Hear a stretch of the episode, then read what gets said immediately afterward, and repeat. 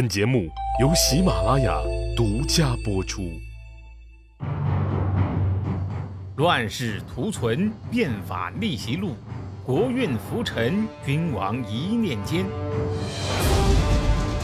看两千五百年前的战国乱世，各国如何解锁强国路。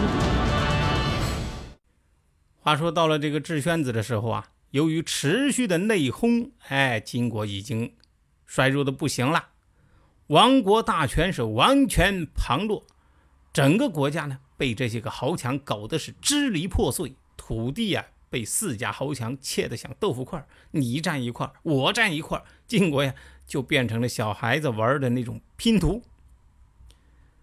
智宣子啊，眼看着自己岁数越来越大呀，安排接班人的事儿自然就提上了议事日程。接班人的事儿，那可历来是头等大事啊，特别像智仙儿这样的，不仅关系整个家族的命运。而且对整个国家的前途也有至关重要的影响，所以呢，智宣子为此十分的头疼。其实呢，智宣子他有一个人选，叫智瑶，这个智瑶啊是他的第二个儿子。哎，你这个有这个人选嘛？那你就开个家族全体会议啊，就等于是个常委会，对吧？呃，把你的这个人选提出来。啊，大家讨论一下，全票通过，那就顺顺利的这个确定了这个接班人了。不过呢，当这个智宣子在家里面家族常委会上把这提议提出来的时候，却遭到了他的另一个兄弟智果的反对。这个智果呀，也是晋国大夫，在家族里边那是公认的有见识、聪明。这个智果呀，就站出来说了：“说大哥，你立智尧，哎，我看啊，不如立智霄。”哎，智宣子就说了：“哎呀，兄弟，这几个孩子我都比较过，这个智霄啊太狠，智尧呢才是文武双全呐。”智果就说了：“说尧是男神级别的人物，根据我的观察呢，他呀确实不错啊。”至少有五个方面的长处。第一呢，长相讨人喜，英俊潇洒，胡子还长。哎，这不是西哥我瞎说啊，那个时候就是须长为美。二呢是力气大，哎，骑马射箭的技术一流，打仗是不在话下。三呢是文化水平高，艺术功底厚，哎，有文采，儒雅。四呢。是文章和口才好，擅长撕逼，谁也说不过他。五呢，这个智瑶啊，具有领袖的气质，性格是刚强坚毅、果断勇敢。你说这个有这五方面的长处，那是最适合的这个领袖级别的人选呐。那你智果为什么不同意呢？智果就说。因为智瑶他有一个不足，什么不足呢？就是他不够仁义。哎，用现在的话说呀，叫道德素质有缺陷。智果呀，就跟这个智宣子讲说：“你不要看智霄这孩子，脸上虽然长得凶狠，但是这孩子其实心里边善良。智瑶呢，则是反的。”长相讨人喜，但是说话做事儿啊，让人厌恶。将来要是这个瑶以他前面那五个本事来制服别人，做的却又是不仁不义的事情，你说大家能跟他好好做朋友吗？这就叫什么？能做事儿却不能服众。这时间长了，咱智家呀，肯定会有亡族之祸呀。但是最终，智宣子他没有听智国的建议，还是立智瑶，哎，做了接班人。智宣子为什么没有听智国的建议？这个司马光没写，有几个不同的说法。一是智瑶的表现呢太突出了，竞争中全面胜出，哎，智宣子没理由不选他。另一种说法呢就选了，说当时智家已经出现了衰落的迹象。这个时候必须得要一位刚强果敢、有办法、有能力，还要有想法的人去拼一拼，没准儿还能让家族是再现辉煌。如果选了智霄，光讲啥仁义却办不了事情，这在一个弱肉强食的时代难以立身呐。那么，与其消极等死，不如积极找死嘛！啊，说不定还能找到一线生机呢。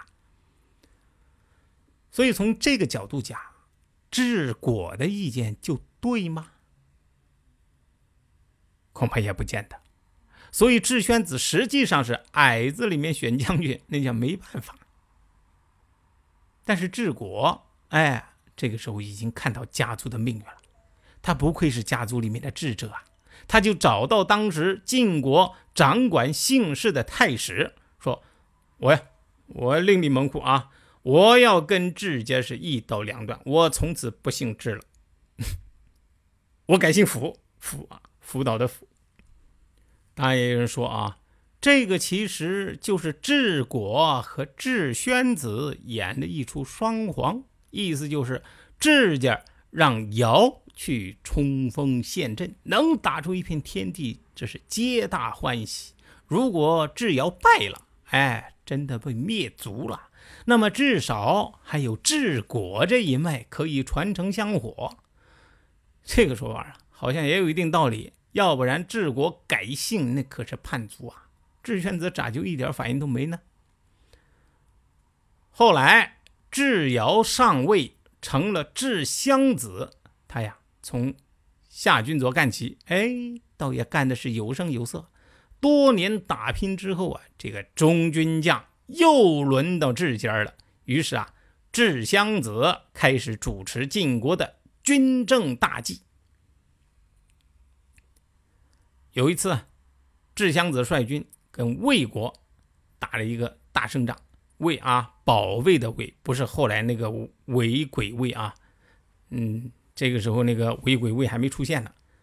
那么为了庆祝这个胜利呢，就和韩康子、魏桓子在兰台搞派对啊，吃饭、喝酒、聊天儿。哎，刚打了胜仗，再加上喝了酒，那智襄子那股子不与人为善的性格缺陷呢，就出来了。他呀。先是嘲笑了一番韩康子，接着又把韩康子的家臣段圭给羞辱了一通，然后志得意满，屁股一拍，啊啊，回家。跟这个智襄子同族的智国听说了这件事儿，就提醒他说：“主上，你要是不做准备，你只怕要灾难临头啊。”智襄子呢，本就是一狂人。再加上刚打的胜仗，哪听得进这个劝？就满不在乎的说了：“有没有难，由我来决定。我不制造灾难，那就是客气的了啊！谁敢对我兴风作浪啊？”治国呀，听着不对劲儿，就劝他说：“一个人呐，一而再、再而三的犯错误，那仇恨结在人家的心里。”不会在脸上表现出来，应该防患于未然。现在主上你一顿饭就让人家韩康子和段圭受辱。韩康子是四大家族之一，段圭什么人呢？他是对韩康子有重大影响力的韩家的大管家。连蜜蜂、蚂蚁这样的小虫子都能害人。更何况是四大家族之一的韩家呢？可是这智襄子啊，还是听不进去。事实上，他仍然在一步步给自己挖坑，直至惨遭灭门呢。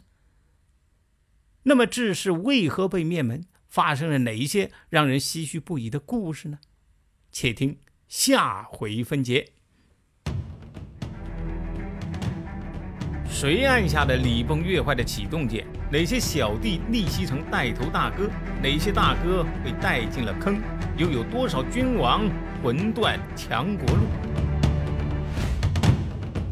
西哥从《资治通鉴》《战国策》《史记》中筛出战国大事件，为您剖析国运密码，轻松理清战国乱史。